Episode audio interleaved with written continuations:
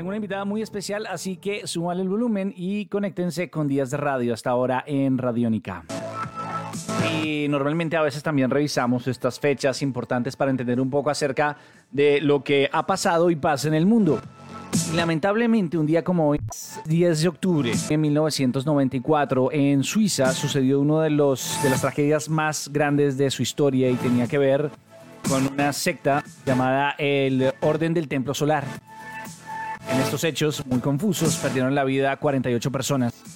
Y nos llevaron a preguntarnos un poco acerca de, de, qué son las sectas y qué tantas sectas puede haber en América Latina o qué puede saber uno que sea importante al momento de enfrentarse a este tipo de grupos sociales. Y por esa razón hemos contactado con nuestra invitada muy especial el día de hoy, Mirna García, presidenta y fundadora en 2007 de la Red de Apoyo para Víctimas de Sectas. Es psicóloga, es máster en características del comportamiento en diferentes grupos de personas. Eh, Mirna, bienvenida a Radiónica, a Días de Radio. ¿Cómo estás y dónde te encuentras en este momento contestando esta, esta llamada, este enlace? Estoy desde New Jersey. Me pueden escuchar bien. Es un gusto para mí estar y participar de tan maravilloso programa con Diego Bolaños. Muchas gracias, Diego. Mirna, bueno, yo quiero empezar por la pregunta más, eh, creo que más importante, la primera que le llega a, la persona, a las personas, por lo menos en, en, Colombia, que nos escuchan en diferentes partes del país hasta ahora, y es, ¿qué tan común y qué tan cierto es la existencia de, de sectas, en especial en, en América Latina eh, um, y en la actualidad? Porque uno siempre lo relaciona con películas, con, con documentales, pero no siente, por lo menos en el caso de personas como yo, eh, no lo ve de primera mano. Es eh, específicamente ese es el detalle y el problema con la mayoría de las personas. Creemos que no existen, que solo los que solo las vemos en películas, cuando en realidad realmente es un sistema en donde realmente lo que van induciendo en la persona es una doctrina con el objetivo de que la persona empiece a identificar e interpretar la realidad de su mundo según el cuento que le hace un gurú, un predicador, sea quien sea. Entonces, es realmente como el arte para ellos de poder persuadir y engañar a las personas con un cuento, pero que va a hacer a través de ese cuento les va a manifestar que posee poderes espirituales o poderes que los van a proteger de peligros, ¿verdad? Posibles peligros en la vida. Y todos nosotros, desde que nacemos, estamos enfrentándonos a estímulos agresivos o a demandas del ambiente en donde nosotros podemos interpretarlas como no agradable o castigos em, o sencillamente rechazos, ¿no? Entonces, ¿qué es lo que utilizan estas personas? Una interpretación de la realidad alterna en donde la persona va a tenerse que exponer un ambiente diferente, porque si es alterno, si es diferente, y está constituido por fuerzas mayores que tú no ves, este, en donde el gurú es el que tiene el poder y el control para proveerte a ti la protección y para evitar que te ocurran mayores desgracias o peligros y evitar castigos posibles, pues entonces ahí tú entras en un peligro porque te estás sometiendo al cuento que te hace una persona y en adición a que te sometes al cuento de que te hace una persona, va a poder controlar tu vida. Porque con miedos sobre lo que no ves,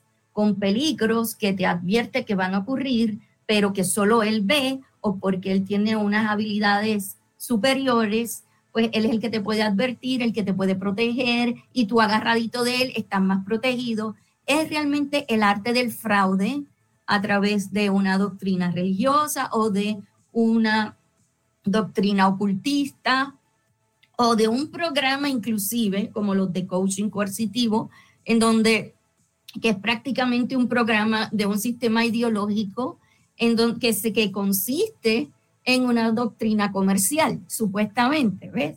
Entonces, ¿qué es lo que tienes que hacer? O sea, te, te, lo que hacen es que el líder te elabora todo un esquema, un esquema y te lo va a, ¿cómo es? Te lo, un esquema que te representa la realidad exterior, pero compuesta por él, diferente, en donde tú no vas a poderte defender del mundo, sino es a través de lo que tú crees que él te dice y por lo tanto vas a cometer que tus respuestas van a ser disfuncionales, vas a tener respuestas erráticas, vas a decir cosas que a lo mejor ofensivas o agresivas o te vas a comportar como un fanático fuera de lugar.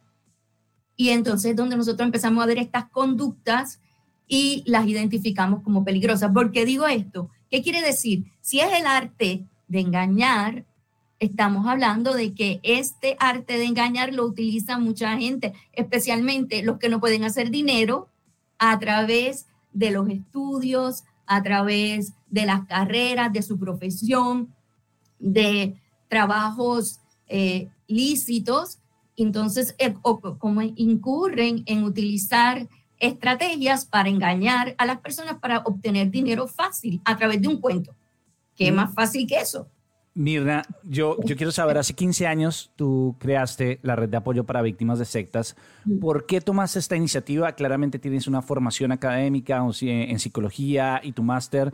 ¿Por qué te pareció importante y prudente crear una organización como esta para poder ayudar a personas que hayan sido víctimas de, de estos movimientos sociales? Bueno, yo de jovencita, de jovencita, tiene que ver mucho con eso, de jovencita, no tan solo siempre tuve el interés y el deseo de ayudar a las personas, siento mucha empatía por las personas. Eh, entonces, mi deseo, yo, soy una persona que siempre me motiva, me ha motivado el amor hacia el ser humano, hacia los demás, y es la verdad. Entonces, cuando me enfrento a, claro, cuando uno es así, uno tiende a cometer los errores de creer, ¿no?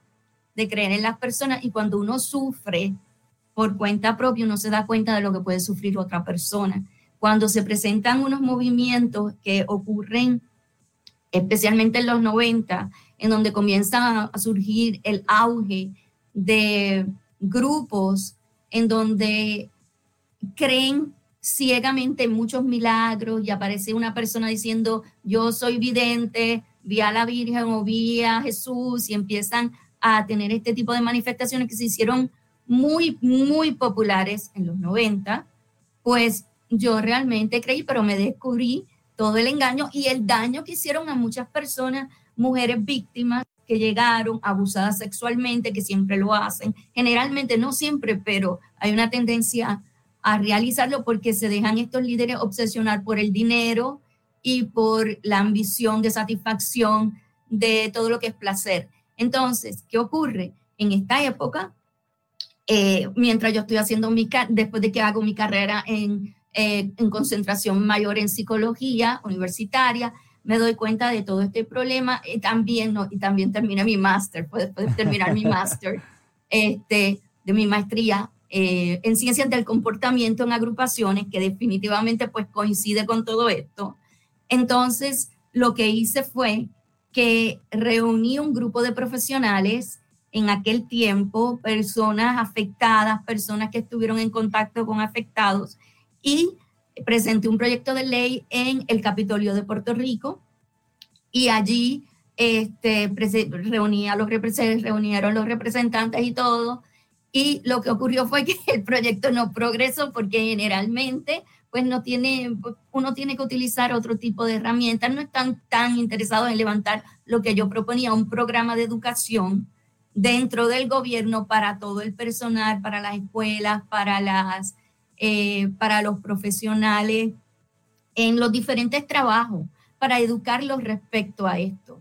Entonces entraron la controversia de que podríamos estar, eh, tendríamos que indagar un poco más para poder regular todo lo que tuviera que ver con religiones y bueno, y todo se volvía un poco conflictivo, así que yo decidí que, bueno, pues entonces vamos a hacer una organización sin fines de lucro para ayudar a estas personas que son afectados por estos grupos, ya que no podemos lograr que el gobierno ayude a proteger a las personas.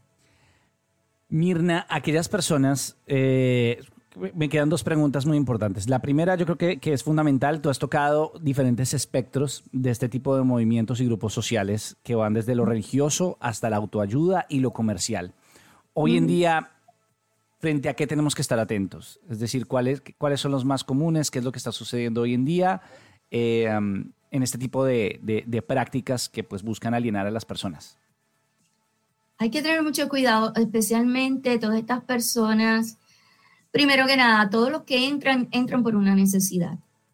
Todos los que entran, porque yo necesito, tengo un problema en mi casa, o porque tengo problemas con mi pareja, o porque perdí algo, un ser querido, o porque tenemos una enfermedad, una crisis, eh, porque tienen una necesidad. Y en general las personas tienen necesidades. Algunos tienen necesidades económicas, pueden entrar en una secta comercial, por ejemplo. Otros tienen necesidades del alma, necesidades de sentirse bien consigo mismos y ser mejores personas, pueda que entren en una religiosa. Todo depende de la necesidad que tengan. Entonces, es que tenemos que estar presentes y de qué tenemos que estar pendientes, primero que nada.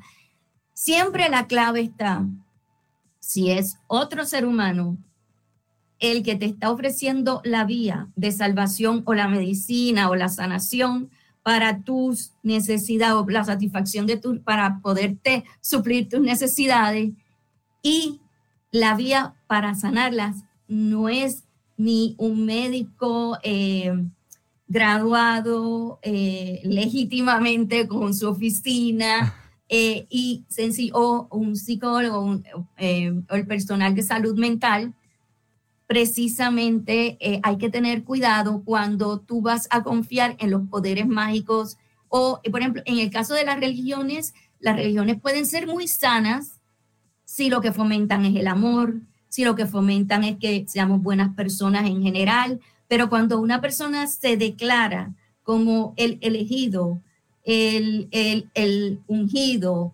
o el que tiene visiones o el que puede hacer milagros, ojo y cuidado, esa persona se está atribuyendo poderes místicos y puede haber un delirio místico, mental, psicótico en esa persona o sencillamente lo está fabricando para manipular a las otras personas. Una de dos. Ajá. Y la, y, la última pregunta que, que, me gustaría que me dijeras, eh, a partir de tu experiencia, aquellas personas que, que observan que alguien puede estar haciendo parte de un grupo social, que puede estar haciéndole daño o por lo menos puede estar amenazando su seguridad física o mental, ¿qué le recomendarías hacer a esas personas?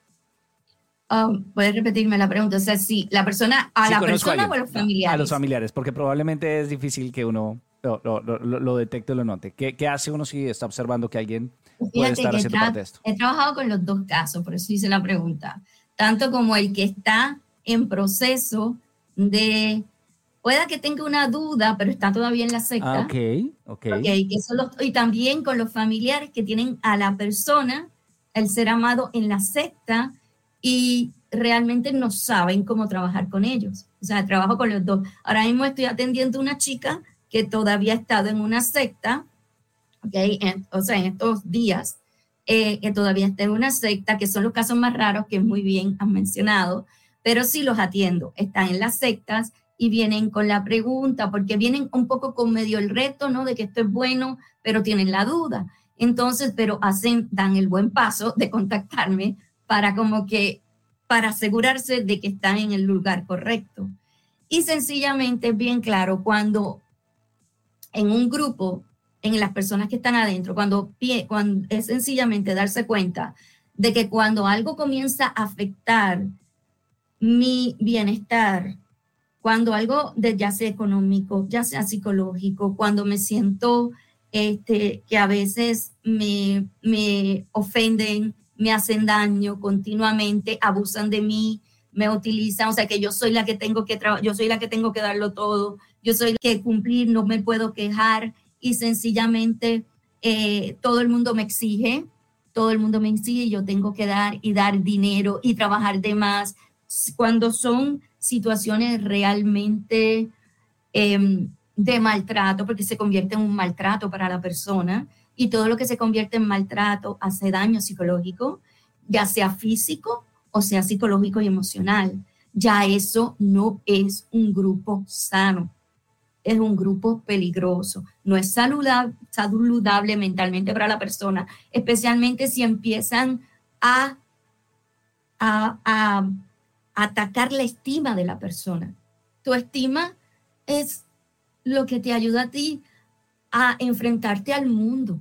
es lo que ayuda a uno a sentirse seguro, es lo que ayuda a uno a sentirse feliz, a poder tener buenas relaciones, una buena estima, sentirse apreciado, querido. Entonces, en el caso de los familiares, este es para las personas que están, en el caso de los familiares que están, siempre tenemos que crear un equipo. A veces, por ejemplo, me contacta el esposo de la mujer que se fue con el otro, por ejemplo, que se fue con el líder porque la engañó, le envolvió, le hizo creer que iba a tener un fracaso, que sus hijos los va a perder si no sigue con él y no rompe con su esposo. Vamos a poner ese caso porque lo, son muchos y reales esos casos. Y llegan a mí, muchos hombres, se fue con el, el tipo le envolvió, entonces, entonces encima comienza, encima de todo esto, comienza a hablarle o transmitirle una doctrina de tipo que envuelve el sexo para liberarse y todo esto. Entonces, de esa manera van engañando a las mujeres, a las mujeres y las enloquecen prácticamente y las someten a sus caprichos, a todo lo que quieran y rompen, les destruyen la vida, la familia. Cuando yo trabajo con esas familias, tenemos que crear un equipo. Y en el equipo que creamos, eh, todos tienen que tener un mismo objetivo. Y el objetivo tiene que ser una, tratar de sacar a la persona al ser querido de ahí. Y de la única manera que lo vamos a hacer es tratando de entenderle y tratando de ayudarle a, para que pueda hacer eh, una serie de introspecciones a través de rompiéndole las falacias, eh, todos los sesgos cognitivos, trabajando con los sesgos cognitivos que le llevan a tener respuestas inmediatas incorrectas, porque estas personas comienzan a portarse incorrectamente. Que, porque hablo de sesgos cognitivos, perdón que utilice esa palabra, sesgo estrecho, cognitivos de cognición, de entendimiento, es cuando, como en la hipnosis, te dicen, ah, te hago así, te hago un tris con los dedos y tú vas a responder así. Hay un sesgo. O sea, la persona no está pensando que el, como el sonar de los dedos nada tiene que ver con esa respuesta. Sencillamente está haciendo una conexión entre un pensamiento y otro. Y entonces se da el sesgo. Entonces esas personas responden automáticamente a muchos estímulos Puede ser que tú le digas amor y, salgan corriendo. Me ha pasado, pero voy a apagar esto. Eh, perdón, que me está sonando el celular. Eh, entonces, puede ser que la persona te responda con una agresión cuando la madre le dice te amo o que salga corriendo y dice, pero eso es irracional. ¿Por qué? Pero esa respuesta fue inducida en la secta a través de una doctrina. ¿Por qué? Porque le enseñaron que a la vez que tú escuches amor, tienes que correr si es de tu mamá, por ejemplo, porque tu mamá es el diablo y tu mamá es el diablo, ahora ellos ven a la madre como el diablo.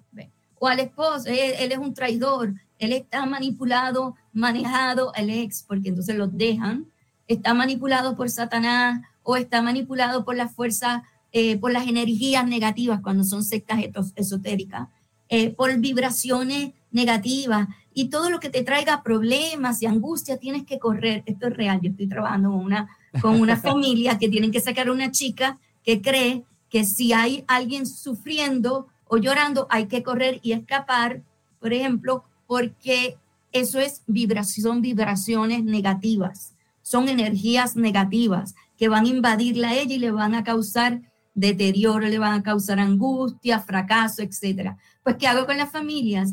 Los educo, trato de que aprendan estrategias y técnicas de persuasión y cómo desprogramar y cómo persuadir en forma contraria para que precisamente cuando les hablen a la persona afectada puedan traerles, llevar a la persona al, al cuestionamiento para que finalmente analicen lo que nunca analizaron, como cuando fueron una persona hipnotizada, como cuando una persona es hipnotizada, que se dé cuenta de que hay un gran sesgo y que tiene que pensar en estos otros puntos, que no es necesariamente lo que le dice el sabio, el elevado, el ungido, el gurú, lo que sea, el predicador. No es necesariamente cierto que existe un poder que ella que para ella por poder evolucionar o él poder evolucionar, tiene que seguir unos pasos como si fuera magia, como si fueran trucos, como si fueran magia. Magia es